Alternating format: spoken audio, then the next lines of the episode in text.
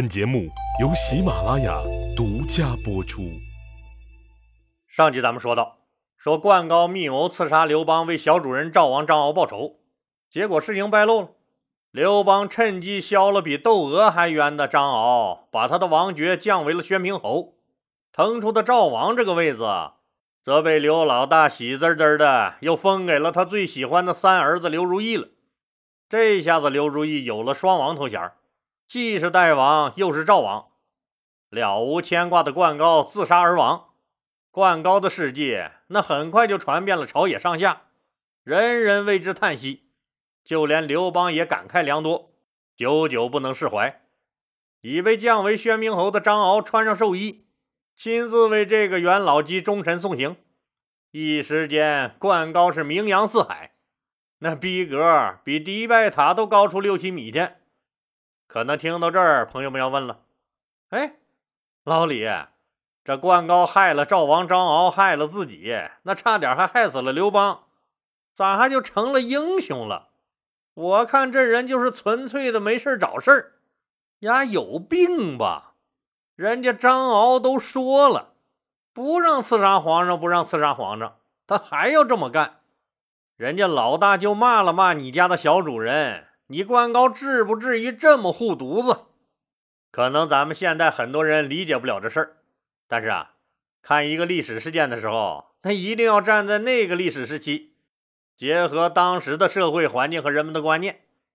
灌高是张敖他老爹张耳的门客，也是兄弟，一直为张家肝脑涂地，老张家两代人都对他很倚重。那张耳临死前也是把儿子托付给他。所以，对灌高来说，他的内心深处还是当年的门客思想，根深蒂固的认为，那自己的一生都是张家给的，主子是张耳和张敖，那并不是什么高高在上的刘三儿，自己也就只需对张敖负责即可。一看自己的小主人是白天端酒壶，晚上端尿壶，那半夜还起来给老刘盖被子的伺候。甚至于把自己最喜欢的赵美人都给刘邦暖了被窝，结果那还是招来了刘邦肆无忌惮的谩骂。这个性格豪爽、易于冲动的老愤青才起了杀心。灌高的死啊，让刘邦十分感动，也开始重新审视张敖的那些门客，觉得这些人都是忠义之士，是人才，所以把假扮成家奴，自愿随张敖一起来京城受审的那几个人。都任命为底下各诸侯王的相国和郡太守。我们说，放在时代的大背景下，官高的忠诚和气节令人感动。无论任何时代，那总有些仁人志士把气节看得比生命还重要。这些仁人志士就是我们中华民族的脊梁。对了，刚才提了一嘴。说张敖把自己最喜欢的赵美人都给刘邦暖了被窝，那刘邦还是不满意。虽然这事儿当时看来不大，就是皇上来你家做客，恰好心情不爽，小弟张敖那赶紧把自己最喜欢的赵美人洗吧洗吧送给老大爽了一下。可是谁也没有想到，就是因为这屁大点事儿，却产生了差点捅破天的后果。大汉的江山差点就乱了套，还因此死了好些人，甚至连吕雉的老情人沈亦基都因这事儿死于非命。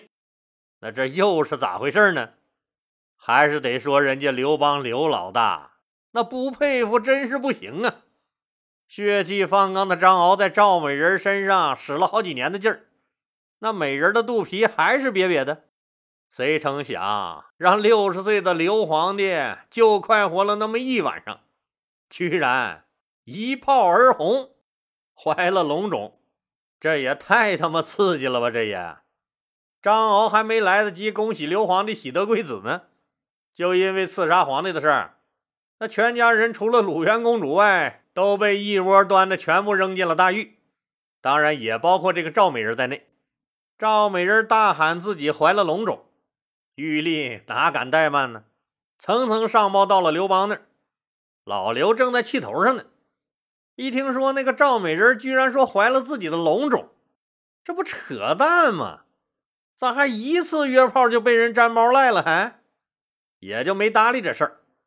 赵美人的弟弟赵坚急了，也是病急乱投医，花重金找到了吕雉的老情人沈一基，请他找吕雉出面救救自己的姐姐。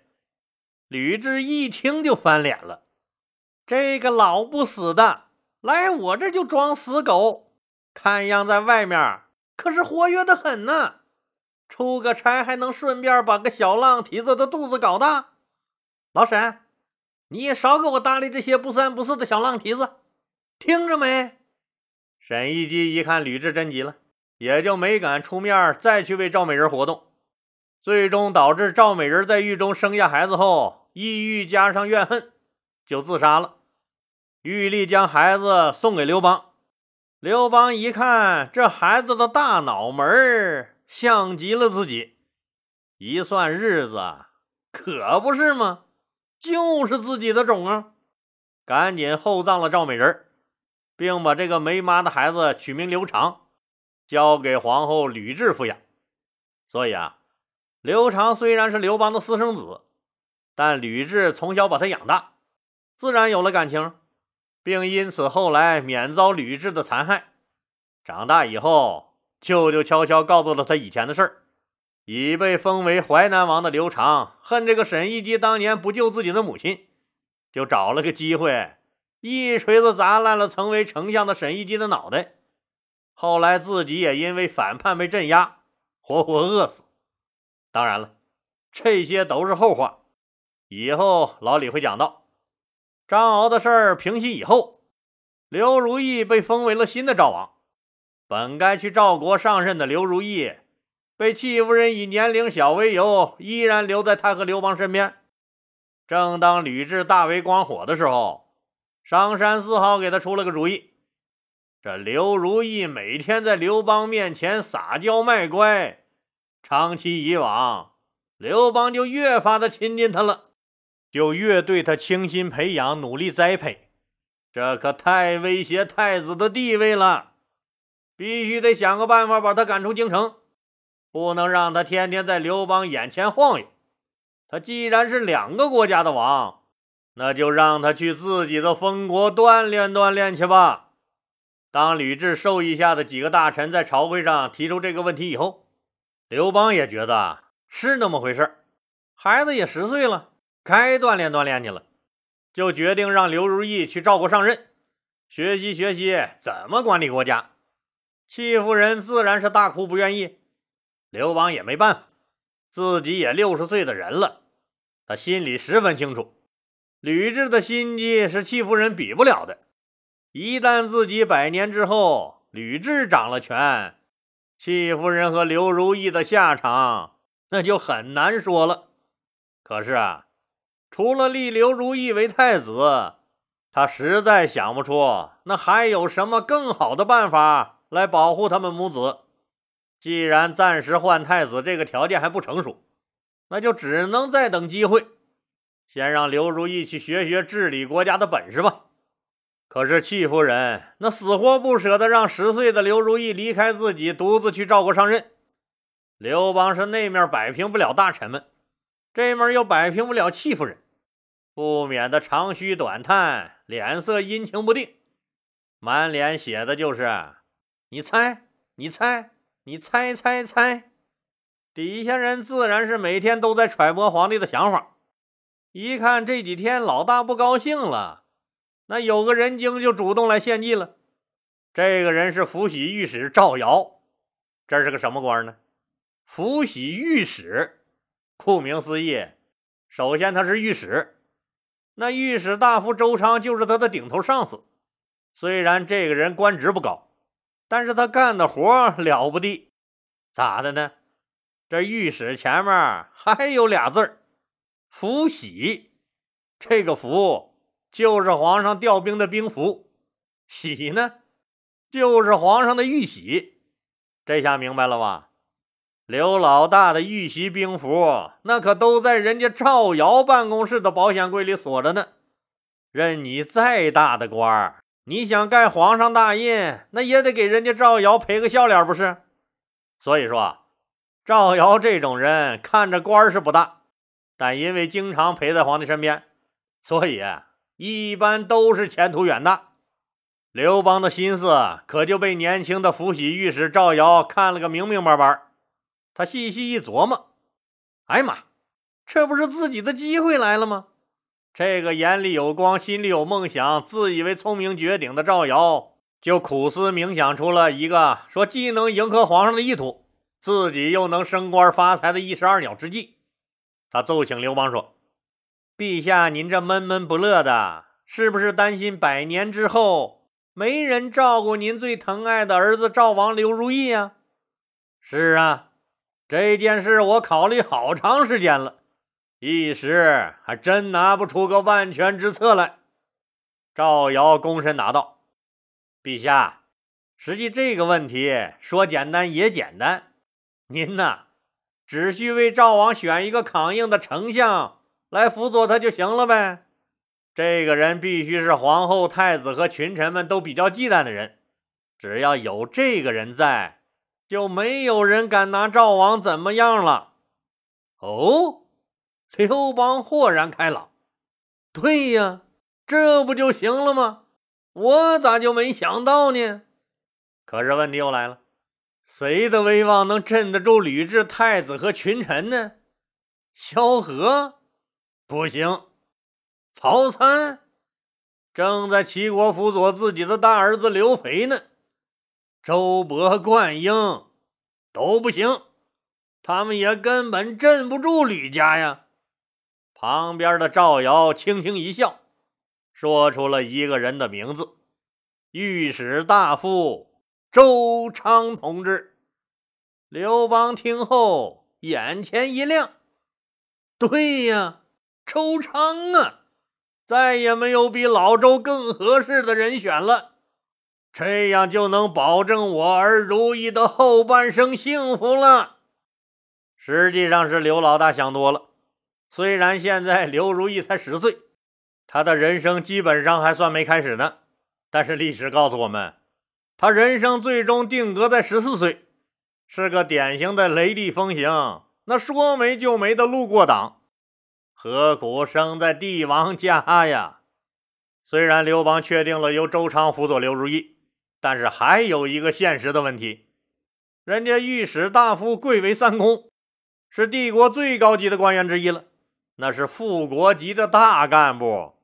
而诸侯国丞相的行政级别，那最多也就是个副部级，薪酬待遇、年终奖、家属能不能坐头等舱？这里面差距大了去了，把一个工作没什么失误的副国级官员降职为副部级，老刘也是实在没法开口啊，觉得太对不起人周昌了。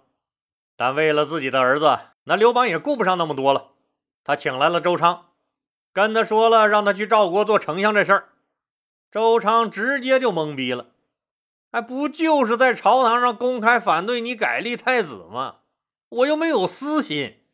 至不至于这么打击报复我，嗯，那凭啥降职使用啊？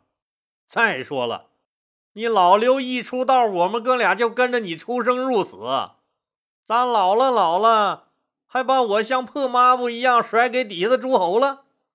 当然了，这是周昌心里想的，可是不敢说。刘邦一看周昌不吱声，知道他理解错了，也就不藏着掖着了，兄弟。我知道你有怨气，但是你得理解，只有你才能保得了我儿的安全。你就委屈一下，去辅佐我儿吧，拜托，拜托了，兄弟！老大这话都说到这份上了，那周昌只能眼泪往肚子里咽了。他不是舍不得什么待遇，而是他知道。自己从此以后就要在吕雉、太子、戚夫人和刘如意中间找平衡、走钢丝了，最终肯定会落个那里外都不是人。恭喜你，周昌同志，都会抢答了。无奈的周昌只能卸任御史大夫，带着刘如意和惴惴不安的心情，走向了副部级保姆的新岗位，到赵国挂职锻炼去了。周昌一走啊。这御史大夫的官印可就回到了刘邦手上。安排谁当这个位高权重的御史大夫呢？刘邦可就琢磨开了。这琢磨来琢磨去，嗨，这个人不就在面前站着呢吗？赵尧啊！就这样，赵尧同志成功的挤走了周昌，还直接越过了御史丞和御史中丞这些老上级，坐着火箭喜提御史大夫官印，成为了汉初的一颗政治新星。赵尧自然是得意的很，可是他却太嫩了。虽然说富贵险中求吧，可是你赵尧以为这满朝的官僚里就你赵尧这么一个半大小子聪明吗？根本就不是那么回事儿。赵尧这个小年轻都能看出的问题，那些官场上满脸老褶子的家伙们也自然早就心知肚明。他们之所以不闻不问，是因为他们知道。这个看似简单的问题，却隐藏着极大的利害关系。万一站错了队，呵呵，那可是得吃不了兜着走。刘邦的本意是保护儿子赵王刘如意，可问题是，你讨好了刘老大，保了刘如意的同时，可就得罪了皇后和太子。那太子是什么人呢？未来的皇帝。皇后又会是未来的皇太后。六十多岁的刘邦还能蹦跶几年？一旦刘邦归了天，万一那娘们记仇，你还咋混？死都不知道咋死的。